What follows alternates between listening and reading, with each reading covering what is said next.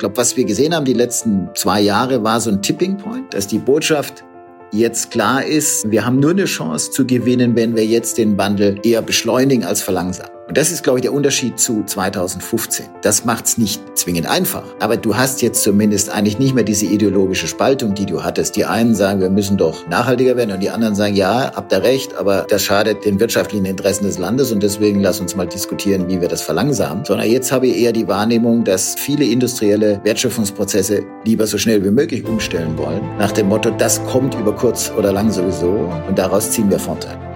Herzlich willkommen bei Let's Talk Change in unserer Podcast-Reihe diskutieren wir mit relevanten Entscheidungsträgern, inspirierenden Innovatoren und spannenden Visionären, welche Rolle Technologien, Geschäftsinnovationen, Politik und Medien für den Wandel der Wirtschaft und Gesellschaft in Richtung Nachhaltigkeit haben. Mein Name ist David Wortmann. Stefan Kapferer war schon an vielen kritischen Schaltstellen unserer Gesellschaft tätig. Als Staatssekretär auf Bundes- und Länderebene, als internationaler Diplomat, als Interessensvertreter einer der mächtigsten Branchen Deutschlands und nun als Unternehmer und Vorsitzender der Geschäftsführung von 50 Hertz, die sich als Netzbetreiber das Ziel 100% erneuerbare Energien gesetzt haben. Stefan Kapferer kennt damit die Logiken von Handlungsmotiven, die Spielräume von Umsetzungsmöglichkeiten und die Geschwindigkeiten von Veränderungsprozessen aus den verschiedensten gesellschaftlichen Perspektiven. Freut euch auf dieses sehr erkenntnisvolle Gespräch, wie der Wandel zur Nachhaltigkeit gelingen kann.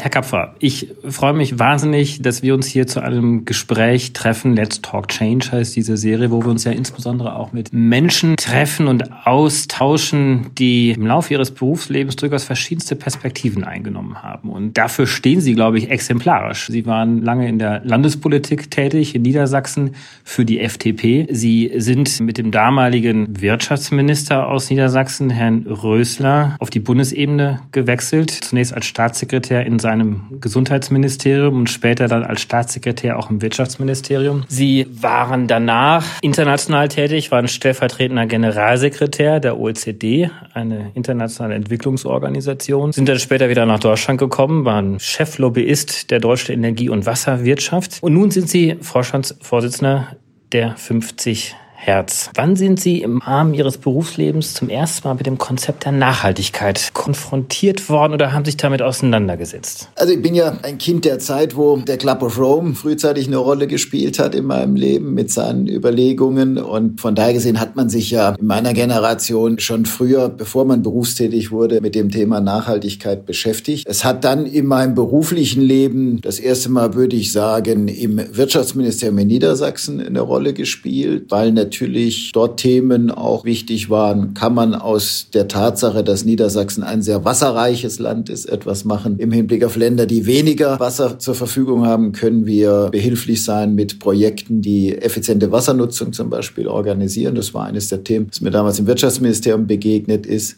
Aber wie gesagt, ich glaube, es ist in meiner Generation und erst recht in allen Generationen, die heute jünger sind als ich selber, bin Jahrgang 65, ein Thema, das ein eigentlich sehr früh im persönlichen Leben schon beschäftigt und mit dem man sich auseinandersetzen muss. Wie definieren Sie denn für sich Nachhaltigkeit und was assoziieren Sie mit diesem Begriff und diesem Konzept? Ich glaube, die spannende Frage bei Nachhaltigkeit äh, für die Zukunft ist ja, nicht das klassische Verständnis von Nachhaltigkeit, dass wir die Ressourcen der Erde so nutzen müssen oder dass wir grundsätzlich alle Ressourcen so nutzen müssen, dass sie späteren Generationen in möglichst gleiser Weise zur Verfügung stehen. Ich glaube, das zukünftige Thema, das uns beschäftigen muss, ist, wie halten wir die Gesellschaft auch zusammen bei dieser Herausforderung? Also gibt es auch eine Nachhaltigkeit beim gesellschaftlichen Zusammenhalt, beim Kit der Gesellschaft? Weil eines ist ja offensichtlich für jeden, der äh, die Diskussion, die wir gerade führen, aufmerksam verfolgt. Das ist die Tatsache, dass wir von bestimmten Dingen, die uns lieb geworden sind, in den vergangenen Jahrzehnten möglicherweise verabschieden müssen. Die Frage, inwieweit wir weiter fossile Ressourcen verbauen, ist ja nur eine. Die ist noch wahrscheinlich relativ einfach zu beantworten. Aber was heißt das für unser persönliches Konsumverhalten? Was heißt das für unser Reiseverhalten? Was heißt das für Ernährung? Was heißt das für die Frage der Wohnfläche, die wir nutzen? Das sind ja alles Themen, wo wir über die letzten 70 Jahre in diesem Land ein relativ hohes Niveau aufgebaut haben. Und jetzt kommen wir an die Frage, sind das Dinge, die möglicherweise unter Nachhaltigkeitsgesichtspunkten nur noch eingeschränkt zur Verfügung stehen? Das ist wahrscheinlich absehbar. Und kommen wir dann in eine Situation, dass wir eine größere Spaltung in der Gesellschaft sehen? Also kann sich ein bestimmter Teil der Gesellschaft, weil er gutes Einkommen hat, weil er Vermögen hat, möglicherweise auch weiterhin die Reise nach Bali im Jahr leisten. Aber andere Teile der Gesellschaft können sich zukünftig vielleicht nur noch eine Reise bis in die Uckermark leisten. Und Mallorca oder Türkei, was sie bisher gemacht haben, ist gestrichen. Gibt es dann weiterhin gesellschaftliche Gruppen, die auf 300 Quadratmeter wohnen und müssen andere möglicherweise wieder zu dritt in einer 50 Quadratmeter Wohnung wohnen. Das sind ja Themen, die möglicherweise im Raum stehen. Und insofern glaube ich, wird Nachhaltigkeit auch ein Thema sein, das sicherstellen muss, dass wir auch nachhaltig Konsens in der Gesellschaft organisieren können. Und ich glaube, da haben wir noch einen weiten Weg zu gehen. Wenn Sie sagen weiter Weg, sind Sie da zuversichtlich, dass wir diesen weiten Weg auch schnell genug beschreiten können? Oder braucht es gewisser Beschleunigungseffekte? Wenn ich Sie gerade richtig verstanden habe, sehen Sie schon und erkennen an, dass es ja, planetarische, natürliche, physikalische Grenzen gibt für ein ja, vermeintliches unendliches Wachstum, was ja sehr stark ja auch mit Konsum, mit Materialverbrauch, Ressourcenverbrauch in Verbindung steht. Glauben Sie denn, auch das Thema Klima ist ja gerade sehr, sehr, sehr prominent. Glauben Sie, dass wir es ausreichend schnell schaffen, innerhalb dieser Grenzen zu bleiben? Und das, was Sie gerade gesagt haben, diese Nachhaltigkeit in der Gesellschaft, dass diese Spaltung nicht passiert, dass wir diese früh genug sozusagen auch mitnehmen können? Oder gibt es da genau gerade dort diesen riesengroßen Konflikt, dass möglicherweise die physikalischen Grenzen sehr viel schneller zuschlagen werden, als wir eigentlich gesellschaftlich bereit sind, diesen Weg so schnell und so weit zu gehen? Also es wird Sie nicht überraschen, dass ich kein Anhänger einer Degrowth-Bewegung oder Zero-Growth-Bewegung bin. Und zwar deshalb nicht, weil ich glaube, dass das Streben nach persönlichem Erfolg, nach auch wirtschaftlichem Erfolg auch immer ein Innovationstreiber ist. Und wenn wir das erreichen wollen, was wir erreichen müssen, nämlich wirklich die vorhandenen Ressourcen effizienter nutzen, neue Technologien entwickeln, um bestimmte Ressourcen gar nicht mehr zu verbrauchen in der Zukunft, fossile Energieträger aus dem System rauszukriegen, dann werden wir das ja nur schaffen in der Zeitachse, die uns noch zur Verfügung steht, mit viel Innovation. Eine reine Verzichtsrhetorik führt ja nicht zum Erfolg. Das ist, glaube ich, den meisten Menschen klar. Selbst wenn wir alle ab sofort unser Urlaubsverhalten einstellen, unsere Autos abschaffen, unsere Ernährung umstellen, kommen wir nicht auf Klimaneutralität. Das ist logisch. Und von daher gesehen werden wir Technologie und Innovation brauchen. Und die wird getrieben von dem Interesse von Menschen an Innovation, aber eben auch an wirtschaftlichem Erfolg. Und je mehr Innovationen auf dem Markt sind und je mehr neue Technologien wir entwickeln, um die physikalischen Grenzen einzuhalten, kann dies logischerweise auch zu Wachstum führen, aber das wäre dann ein qualitatives Wachstum und nicht nur ein quantitatives. Von daher gesehen, glaube ich, ist das nichts Negatives. Was man schon sehen kann, glaube ich, und das jetzt bitte nicht falsch verstehen, wie ich das sage, auch bei der Friday for Future Bewegung dominiert ein bestimmter Teil unserer Gesellschaft. Das ist ganz offensichtlich. Das sind eher die Kinder aus bildungsnahen Haushalten. Das sind sicherlich eher Kinder aus Mittelschichtfamilien oder aus Oberschichtfamilien. Und wir sehen das ja auch im politischen Raum. Es gibt ganz offensichtlich eine politische Partei, die versucht, für ihre Interessen auch zu bündeln, das Wahlverhalten von Menschen, die vielleicht zu Verlierern des Prozesses werden können, bestimmten Industriearbeitergruppen, bestimmten Gruppen, die weniger gut ausgebildet sind. Und das muss er natürlich mit Sorge betrachten, weil es auch kein Thema ist, das alleine in Deutschland ja stattfindet stattfindet. Das sehen wir in den USA definitiv. Solche Leute sind eher bei dem republikanischen Präsidentschaftsbewerber als bei den Demokraten zu Hause. Wir sehen das in anderen europäischen Ländern, wo immer die Frage, wie viel Klimaschutz können wir uns eigentlich leisten, ein Trigger ist auch für rechtspopulistische, eher seltener für linkspopulistische Bewegungen, aber auch da gibt es die Tendenz. Und insofern glaube ich, ist die Frage, wie organisiere ich den Prozess so, dass er möglichst weite Teile der Gesellschaft mitnimmt, einer, den wir bisher nicht ausreichend beantworten, ja. Ist es denn rein eine Frage der Aufklärung, des Verständnisses oder sind wir eigentlich darüber bereits hinweg, dass wir eigentlich gar kein Erkenntnisproblem, sondern eher ein Umsetzungsproblem haben und dass wir vor dem Hintergrund der kurzen Zeitschienen, die wir eigentlich haben, das haben Sie ja auch angesprochen. Also allein das Klima, wenn ich das nochmal ansprechen möchte, wir haben in Paris 1,5 bis 2 Grad uns darauf verabredet. Wir wissen, nach den aktuellen Pfaden werden wir diese 1,5 bis 2 Grad 2030 schon erreichen und nicht erst 2050. Das heißt, man braucht ja vorher so etwas wie stärkere Rahmenbedingungen, Verpflichtungen, Ordnungspolitik. Das frage ich auch ganz bewusst auch als liberaler Mensch. Wie geht man damit um? Muss man temporär es aushalten und vertragen können, dass es dann doch einen stärkeren Staat gibt, dass es stärkere politische Rahmenbedingungen gibt, um diese Zeitschienen überhaupt noch einhalten zu können? Oder was würden Sie vorschlagen, wie dieser Weg am besten zu beschreiten wäre? Also ja, eine spannende Frage. Das habe ich ja nun aus der Nähe über viele Jahre jetzt in meinen verschiedenen Tätigkeiten verfolgt, ob der Staat in den vergangenen vergangenen Jahren eigentlich sehr erfolgreich war bei der Erreichung bestimmter Klimaschutzziele. Unbestritten hat sich ja die Politik und die Verwaltung und die Ministerien und die Bundesregierung oder die Europäische Kommission, wer auch immer, in den vergangenen Jahren bei dem Thema sehr stark engagiert, auch mit erkennbaren Fortschritten. Aber ich glaube, wenn man gerade auf die Maßnahmen mal schaut, zum Beispiel, die die Bundesregierung vor zwei, drei Jahren auf den Weg gebracht hat, um die Lücke zu schließen für das 2020-Ziel, und da gibt es ja extrem detaillierte Analysen, wie viel Millionen Tonnen hat das jetzt gebracht, dann stellt man ja häufig fest, dass sehr kleinteilige Maßnahmen am Ende relativ wenig bringen. Der Aufwand der bürokratischen Kontrolle und Organisation und Gesetzgebungsarbeit dafür relativ hoch ist. Dass einer der großen Treiber jetzt äh, aber natürlich zum Beispiel der CO2-Preis ist. Bin ich jetzt als Liberaler natürlich auch immer schon überzeugt gewesen, dass Preismechanismen Wege sind, um solche Prozesse auch nach vorne zu bringen. Und wir haben in der Kohlekommission, in der ich ja mitgearbeitet habe, am Anfang ja auch diskutiert, müssen wir uns nicht einfach auf den CO2-Preis stützen und dann gehen die Kohlekraftwerke von alleine aus dem Markt. Dann hätte man immer noch, das finde ich an der aktuellen Debatte ein bisschen unfair, hätte man immer noch natürlich die regionale Transformationssituation mit Steuergeldern organisieren müssen, aber man hätte keinen großen Prozess aufsetzen müssen, wie das Ausscheiden der Kraftwerke funktioniert. Da haben viele damals nicht drauf vertrauen wollen in der Kommission, deswegen hat man einen anderen Weg beschritten. Aber wir sehen ja jetzt, was äh, gerade passiert. Wir haben einen vergleichsweise hohen CO2-Preis, Gegenüber vor einigen Jahren. Wir haben einen niedrigen Gaspreis und schon passiert es, dass Kohlekraftwerke relativ häufig stillstehen. Also ich glaube, mehr auf den Markt, auf Preissignale setzen kann auf jeden Fall die richtige Antwort sein. Wo die Politik eine zentrale Rolle hatte und auch zukünftig haben wird, und das kann man jetzt ja auch bei der Diskussion über den Green Deal und die dafür abzuleitenden Zwischenziele sehen, ist natürlich die Ziele vorzugeben.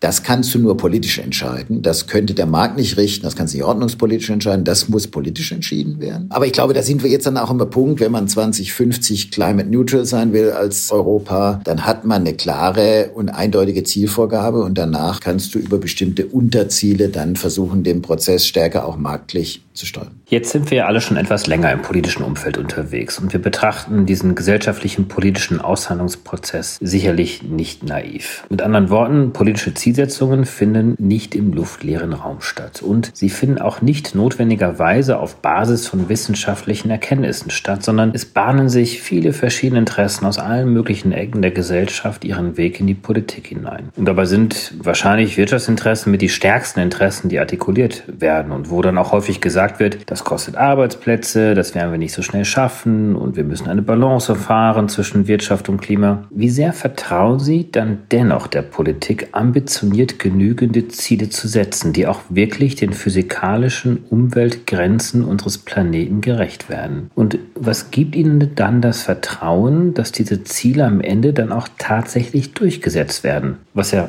noch viel wichtiger ist. Also ich bin da ein bisschen optimistischer und zuversichtlicher als Sie, Herr Wortmann, weil ich war ja gerade in Paris bei der OECD, als das Pariser Klimaabkommen verhandelt und beschlossen worden ist. Jetzt äh, saß ich da nicht mit im Raum, aber man war trotzdem natürlich aufgrund der räumlichen Situation und die OECD war ja durchaus als Beobachter und beteiligter Partner auch immer mit am Tisch, haben wir das schon sehr genau verfolgt und Ehrlich gesagt, ich hätte mir in 2014 nicht vorstellen dass wir im Jahr 2020 bei so ambitionierten Zielsetzungen sind, wie wir heute in Europa. Immer differenzieren zwischen Europa und anderen Teilen der Welt. Aber hätten wir uns Ende 2014 vorstellen können, dass Europa im Grunde 2020, also sechs Jahre später, beschlossen hat, dass es klimaneutral 2050 sein will. Ich hätte mir das nicht vorstellen können und finde insofern schon, dass wir einen enormen Weg gegangen sind in den paar Jahren. Im Moment noch sehr häufig nur in der Zielformulierung, aber schon jetzt ist ja erkennbar, dass sich Dinge ändern. Und das ist das zweite Beispiel, was ich nennen will, wo man erkennen kann, dass es, glaube ich, schon auch Grund zur Zuversicht gibt. Hätte man sich in demselben Jahr 2014 vorstellen können,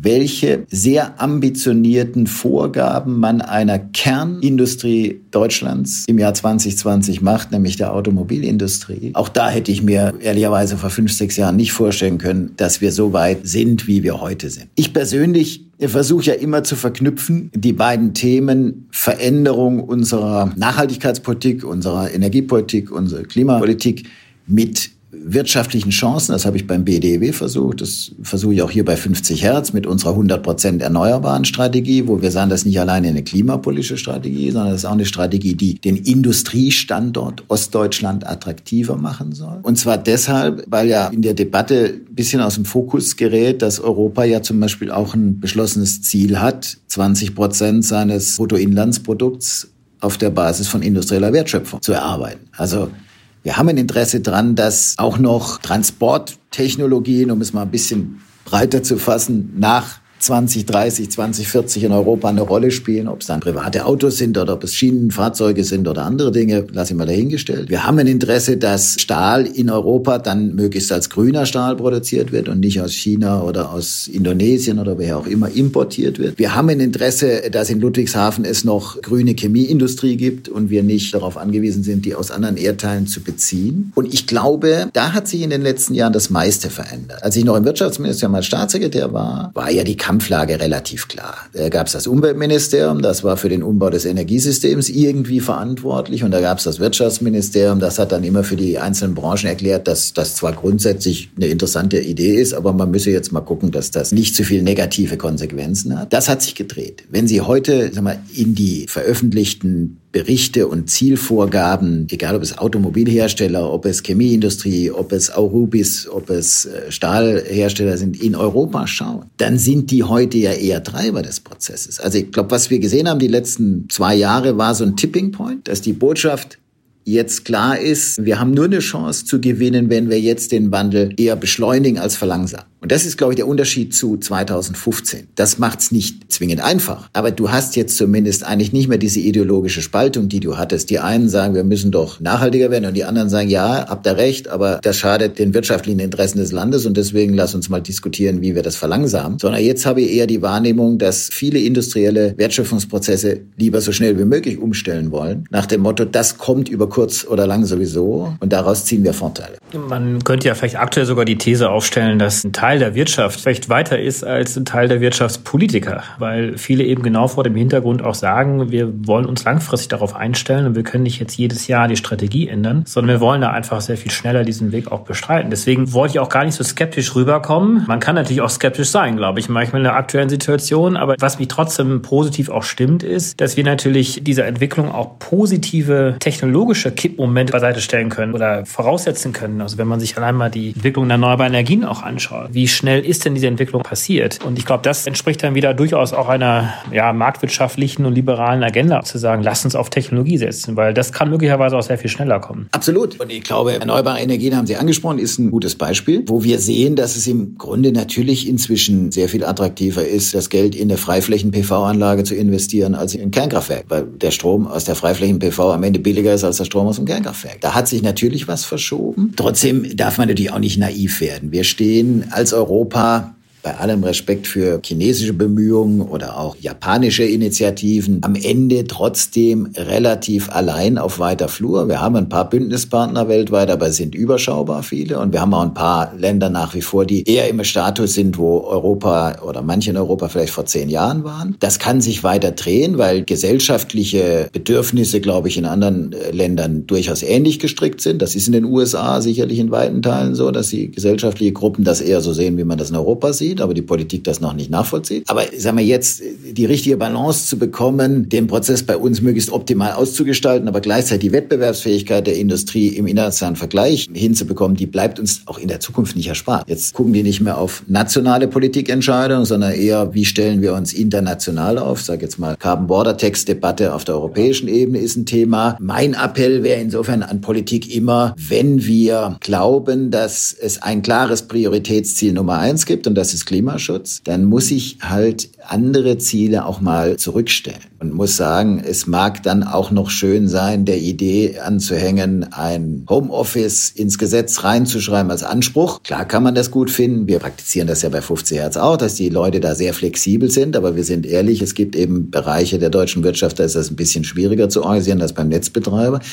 Und da muss man das zurückstellen. Oder mein Lieblingsbeispiel aus unserem eigenen Business im Moment. Der Gesetzgeber will uns jetzt vorschreiben im Bundesbedarfsplangesetz, wir müssen alle Unterlagen für die Genehmigung von Leitungen barrierefrei einreichen. Das kann man positiv Sprachlich auch barrierefrei, oder? Sprachlich barrierefrei. Ja, ja. Das ist ja nochmal eine besondere Herausforderung. Ne? Das kann man positiv betrachten. Natürlich ist das ein wünschenswertes Ziel, aber es wird den Prozess verzögern. Das heißt, wir werden bei den Höchstspannungsleitungen wieder schnell zwei, drei Monate im Genehmigungsverfahren verlieren, weil wir jetzt die Unterlagen Unterlagen umfangreicher ausgestalten müssen. Das gibt es in keinem anderen Infrastrukturgesetz. Das erste Mal jetzt bei uns. Das zeigt, dass halt auch im politischen Raum diese klare Prioritätensetzung, die immer vorgebetet wird, sich nicht widerspiegelt im Verhalten der einzelnen Ministerien. Nochmal zurück zum Megathema Klimaschutz. Glauben Sie, dass sich das Thema eignet, einfach vor die politische Klammer zu setzen? Meine, wir haben sowas wie Menschenrechte, das wird auch mehr oder weniger vor die politische Klammer gesetzt. Ist es vielleicht sogar faktisch auch so, also wenn ich mir zumindest die politische Landschaft in Deutschland anschaue, dass zumindest alle demokratisch gesinnten Parteien von der Linkspartei, SPD über die Grüne, CDU, SPD und die FDP eigentlich da keinen Zweifel haben, dass wir etwas tun müssen, sondern es geht wahrscheinlich da eher darum, was getan wird, wie etwas getan wird und vielleicht auch auch so ein bisschen auch vor dem Hintergrund welcher Zeitschiene auch. Ich bin da, gebe ich ehrlich zu, ein bisschen skeptisch, was das Klimaschutzthema vor die Klammer ziehen angeht. Bei Menschenrechten ist es meistens relativ eindeutig definierbar, wo der Verstoß anfängt und wo er geahndet werden kann und wo es noch im Rahmen des Zulässigen ist. Wenn ich den Klimaschutz vor die Klammer ziehe, werde ich über kurz oder lang natürlich an Situationen kommen, wo ich für Individuen Entscheidungen treffen muss, ob jetzt der Verlust des Arbeitsplatzes für die diese Persönlichkeit nicht durch das vor die Klammer ziehen des Klimaschutzes gerechtfertigt sein muss. Da habe ich aber natürlich einen massiven Einfluss auf das persönliche Dasein. Also was man, glaube ich, bei all den Themen, und das habe ich zu Beginn ja schon mal so ein bisschen angeschnitten, nicht aus dem Blick verlieren darf. Wir müssen den Prozess am Ende so organisieren, dass er nicht nur heute von der Mehrheit unterstützt wird, sondern vielleicht auch, wenn es schwieriger wird, noch in zehn Jahren. Weil heute haben wir natürlich häufig eine Situation, ich in Zehlendorf, dass Sie den Q7-Fahrer treffen, der dreimal im Jahr in Urlaub reist und mit großer großer Begeisterung erklärt, dass jetzt mehr für den Klimaschutz getan werden müsste. Sein Q7 fährt er aber natürlich weiter. Und im Zweifelsfall zahlt er auch eine höhere Kraftfahrzeugsteuer und höhere Benzinpreise, weil er sich's leisten kann. Und wir kommen jetzt ja in die Mühen der Ebene, wo es nicht mehr nur reicht zu sagen, ey, wir müssen die Kohlekraftwerke abschalten und vielleicht muss Fliegen ein bisschen teurer werden und dann ist alles gelöst. Das ist, sagen wir mal, die erste Stufe. Die haben wir jetzt aber demnächst durchlaufen und dann sind wir immer noch weit weg von Klimaneutralität. Und dann kann gesellschaftliche Unterstützung auch sehr schnell bröckeln. Das wäre meine Hauptsorge, wenn man, ich sag mal, so ein bisschen sehr grundsätzlich den Klimaschutz vor die Klammer zieht. Was ich interessant finde, ist eher das, was ja jetzt auf der europäischen Ebene diskutiert wird, was das Europaparlament Parlament gerade dieser Tage beschlossen hat, mehr Klagerechte einzuräumen beim Verstoß gegen selbstgesetzte Klimaziele. Wir haben in den Niederlanden entsprechende Klagen ja gesehen, die dann auch die nationale Regierung verpflichtet haben zu handeln. Das bewegt sich dann eher, ist ja jetzt mal in unserem gewohnten Raum. Da wird parlamentarisch, demokratisch ein Ziel erarbeitet und beschlossen von der Mehrheit. Dann wird das gesetzlich umgesetzt und dann kann ich dagegen rechtsstaatlich auch meine Rechte einfordern, wenn sie von den verantwortlichen Entscheidungsträgern im politischen Raum nicht umgesetzt werden. Das finde ich ehrlich gesagt ein bisschen realitätsnäher als etwas vor die Klammer zu ziehen. Vor die Klammer könnte ja auch bedeuten, das wirklich auch als Rechtsziel in die Verfassung mit aufzunehmen, im Grundgesetz. Das müsste man dann wahrscheinlich dann wirklich ernsthaft diskutieren, ob das überhaupt notwendig ist. Aber das wäre ja so eine Art vor die Klammer ziehen dann auch. Gut, wir haben ja eine lange anhaltende Debatte immer in Deutschland gehabt über irgendwelche Staatszielbestimmungen im Grundgesetz. Wer das wie ich über viele Jahre verfolgt hat, der weiß, da war fast alles schon mal auf der Agenda, was dann als Staatsziel im Grundgesetz drin sein soll. Aber natürlich kannst du dir die Verfassung auch nochmal unter dem Gesichtspunkt anschauen kann, sagen, kann ich da dem Thema Klimaschutz oder dem Thema Generationengerechtigkeit, das ist ja etwas, was da immer mitschwingt, wenn man ehrlich ist. Und das macht auch Sinn, Generationengerechtigkeitsaspekte in der Verfassung zu berücksichtigen, kann ich dem da zusätzlichen Rang einräumen, ja. Jetzt sind wir natürlich als pluralistische Gesellschaft sehr divers aufgestellt. Wir haben als Demokratie natürlich verschiedenste Interessen, hatte ich ja gerade schon angesprochen und wie wir alle wissen, die sich äußern und einbringen. Manchmal sind wir aber dennoch in einer Situation drin, wo wir schnell schnelle Entwicklungen brauchen. Und das scheint mir ja genau beim Klima auch der Fall zu sein. Und Sie haben ja auch zu Recht immer wieder darauf angesprochen, man muss die Bevölkerung irgendwie mitnehmen. Wie schafft man das? Wie kriegt man schnellere Entwicklungen in der Politik auch hin? Sind es dann immer nur diese externen Schocks? Corona ist ein gutes Beispiel dafür, die dafür sorgen, dass gewisse Dinge sehr viel schneller passieren, als sie eigentlich sonst passiert wären. Ja, Stichwort Digitalisierung in Schulen, am Arbeitsplatz und so weiter und so fort. Oder kriegen wir diese schnelle Entwicklung auch anders hin, ohne externe Schocks? Na, externe Schocks sind sicherlich hilfreich. Wir neigen so ein bisschen dazu, als Gesellschaft zu glauben, dass wir bestimmte Veränderungen nicht mehr beherrschen können in der Zukunft. Ich will jetzt nicht die Klimaherausforderung kleinreden, nicht falsch verstehen, aber das zieht sich ja wie ein roter Faden durch die letzten hunderte von Jahren. Wir hatten immer wieder Situationen, dass zum Beispiel vorhergesagt worden ist, wenn die und die technologische Entwicklung kommt, dann geht uns die Arbeit aus. Ist bis heute nicht eingetreten, wie wir wissen. Wir haben heute eher eine Situation vor der Corona-Krise zumindest gehabt, dass man den Eindruck hat, wir haben eher zu wenig Arbeitskräfte in diesem Land als zu viele. Trotz aller Digitalisierungsentwicklungen, trotz aller technischen Fortschritte, die, wie gesagt, immer wieder in den letzten 150 Jahren als eine Botschaft angesehen worden sind, uns geht die Arbeit aus. Wir haben in anderen Bereichen immer wieder Vorhersagen gesehen, dass uns bestimmte natürliche Ressourcen ausgehen und nicht mehr zur Verfügung stehen. Das ist tendenziell eher nicht eingetreten. Dass die Herausforderung so gigantisch ist wie keine zuvor, muss man sehen. Das würde ich auch so unterschreiben. Trotzdem glaube ich wirklich, dass wir vor allem draufsetzen müssen, dass wir die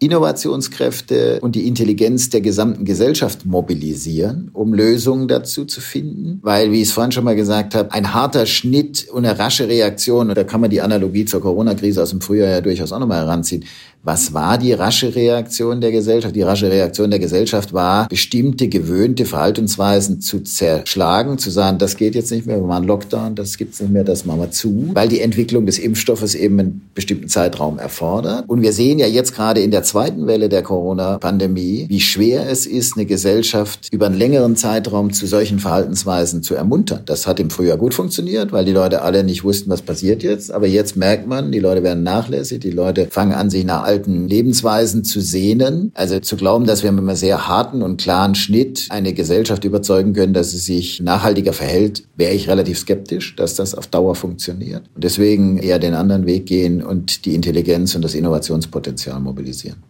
Und dafür entsprechend die Rahmenbedingungen zu schaffen dann auch. Ne? ja klar, da gibt's viel zu tun, äh, unbestritten. Ich meine, am naheliegendsten, das wissen wir beide, gilt das für die Frage, wie sieht eigentlich der Strompreis in diesem Land aus? Ja, was packen wir da alles oben drauf? Ich meine, natürlich absurd, dass ein Bundesfinanzminister nach wie vor aus jeder in Deutschland verbrauchten Kilowattstunde 2,1 Cent Steuereinnahmen generiert, obwohl jeder weiß, dass er die doch besser aus dem Verbrennen zusätzlich von fossilen Brennstoffen erlösen sollte und dafür die Kilowattstunde Strom, die ja inzwischen zu über 50 Prozent aus erneuerbaren Quellen kommt, dafür die nicht mehr bekommt. Dass der Finanzminister, wie so ein Finanzminister tickt, sich natürlich sagt, aber es wird ja immer mehr Kilowattstunden in diesem Land geben, da ist doch besser, ich kriege davon zwei Cent, als ich kriege woanders her zehn Cent und das wird immer weniger, kann ich aus Sicht des Finanzministers zwar verstehen, ist aber irrational. Und das ist ein typisches Beispiel, finde finde ich, wo man sehen kann, ohne die Zustimmung der Bevölkerung zu riskieren, wo man eher die Leute ja mitnehmen würde, ließe sich schon relativ schnell im politischen Raum einiges weiter verändern. Vielleicht auch noch ein, zwei operative Fragen zum aktuellen Geschäft. Sie haben das gerade mal kurz angesprochen, die 50 Hertz hat sich jetzt ein 100% Ziel erneuerbare Energien für 2032 gesetzt. Was genau heißt das denn? Ja, da wir ja im regulierten Umfeld tätig sind, heißt das zuallererst, dass wir uns das Ziel gesetzt haben, die Stromnachfrage in unserer Regelzone, das ist ja Ostdeutschland, Deutschland und Hamburg zu 100 Prozent aus erneuerbaren Energien decken zu können im Jahr 2032. Wir sind letztes Jahr bei 60 Prozent gewesen. Das heißt, wir müssen, wenn man noch berücksichtigt, dass es ja zu einer steigenden Stromnachfrage in unserer Regelzone mit hoher Wahrscheinlichkeit kommen wird, weil die Elektromobilität dazu kommt, mehr Wärmepumpen dabei sein werden, weil auch Industrieprozesse auf Stromnutzung umgestellt werden, weil vielleicht grüner Wasserstoff produziert wird, gehen wir im Grunde davon aus, dass wir das, was wir an erneuerbaren Strom in unserem Netz hatten im letzten Jahr etwa verdoppeln müssen, um dann in 2032 das zu schaffen. Und das heißt für uns als Company, als Unternehmer ist das relativ viel. Es heißt als allererstes mal auch ein Umschalten im Kopf, weil wir natürlich als regulierter Netzbetreiber bisher eher passiv agiert haben. Ja, da gibt's immer so einen Netzentwicklungsplan, der wird immer langen Prozess entwickelt, dann wird er irgendwann beschlossen und dann bauen wir los. Das machen wir natürlich auch weiterhin, aber wir haben bisher nicht aktiv zum Beispiel Daten bereitgestellt, wo könnte man in unserem Netz noch besonders besonders gut Erneuerbare integrieren, was aber ja nicht verboten ist, dass wir das tun. Wir wollen die Erneuerbaren nicht selber bauen, das dürfen wir nicht, aber wir können natürlich anderen Investoren sagen, guck mal, pass mal auf, da in der Ecke in Brandenburg oder in Sachsen-Anhalt, da ist eine gute Stelle. Wenn du da einen Solarpark errichten wirst, könnten wir dich auch ganz schnell anschließen und einbinden. Das kann den Prozess beschleunigen. Wir haben Interesse dran, zusätzliche Offshore-Windflächen in der Ostsee zu entwickeln, um das zu schaffen. Wir müssen dafür Systemsteuerungstechnologie entwickeln, von der wir glauben, dass sie in anderen Teilen der Welt hinterher auch gebraucht wird. Wird. Wer 100 Prozent Erneuerbare schafft in einem Netz, das eher wenig Wasserkraft enthält, wie das bei uns ja der Fall ist, das macht es eben schwieriger als in Österreich. Also wer viel volatile Erneuerbare einbinden muss, der braucht dafür eine ganz andere Systemsteuerungskompetenz. Also das sind nur so ein paar Aspekte.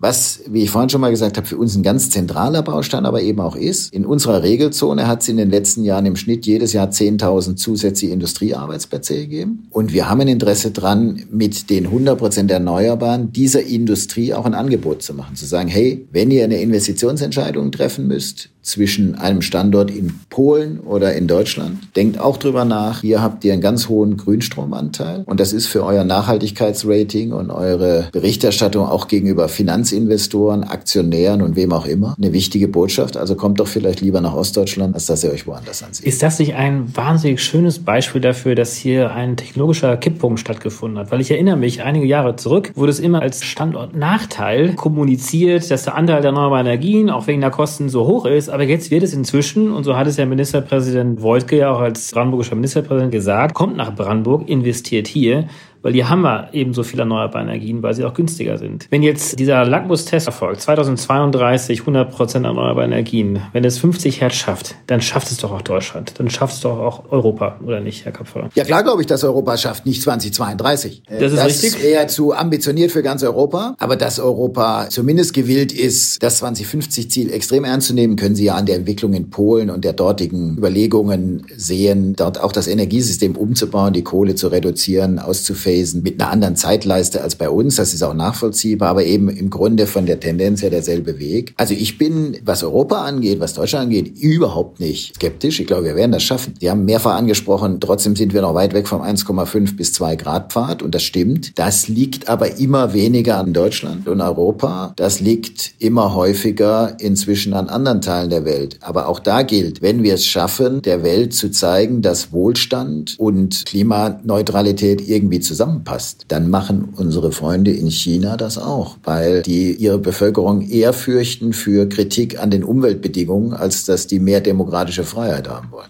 Herr Kapfer, ganz besten Dank für das tolle Gespräch und auch für den sehr optimistischen Ausblick. Wir haben ja auch so ein paar Dinge schon herausgearbeitet, dass die Dinge auch funktionieren können. ich glaube, Sie sind ein wunderbares Beispiel dafür, dass die Dinge auch angepackt werden, auch umgesetzt werden. Und wir werden sicherlich noch häufiger zusammentreffen, gemeinsam an diesem Projekt arbeiten. Ganz, ganz besten Dank für das tolle Gespräch. Ja, ich bedanke mich auch, Herr Wortmann. Alles Gute.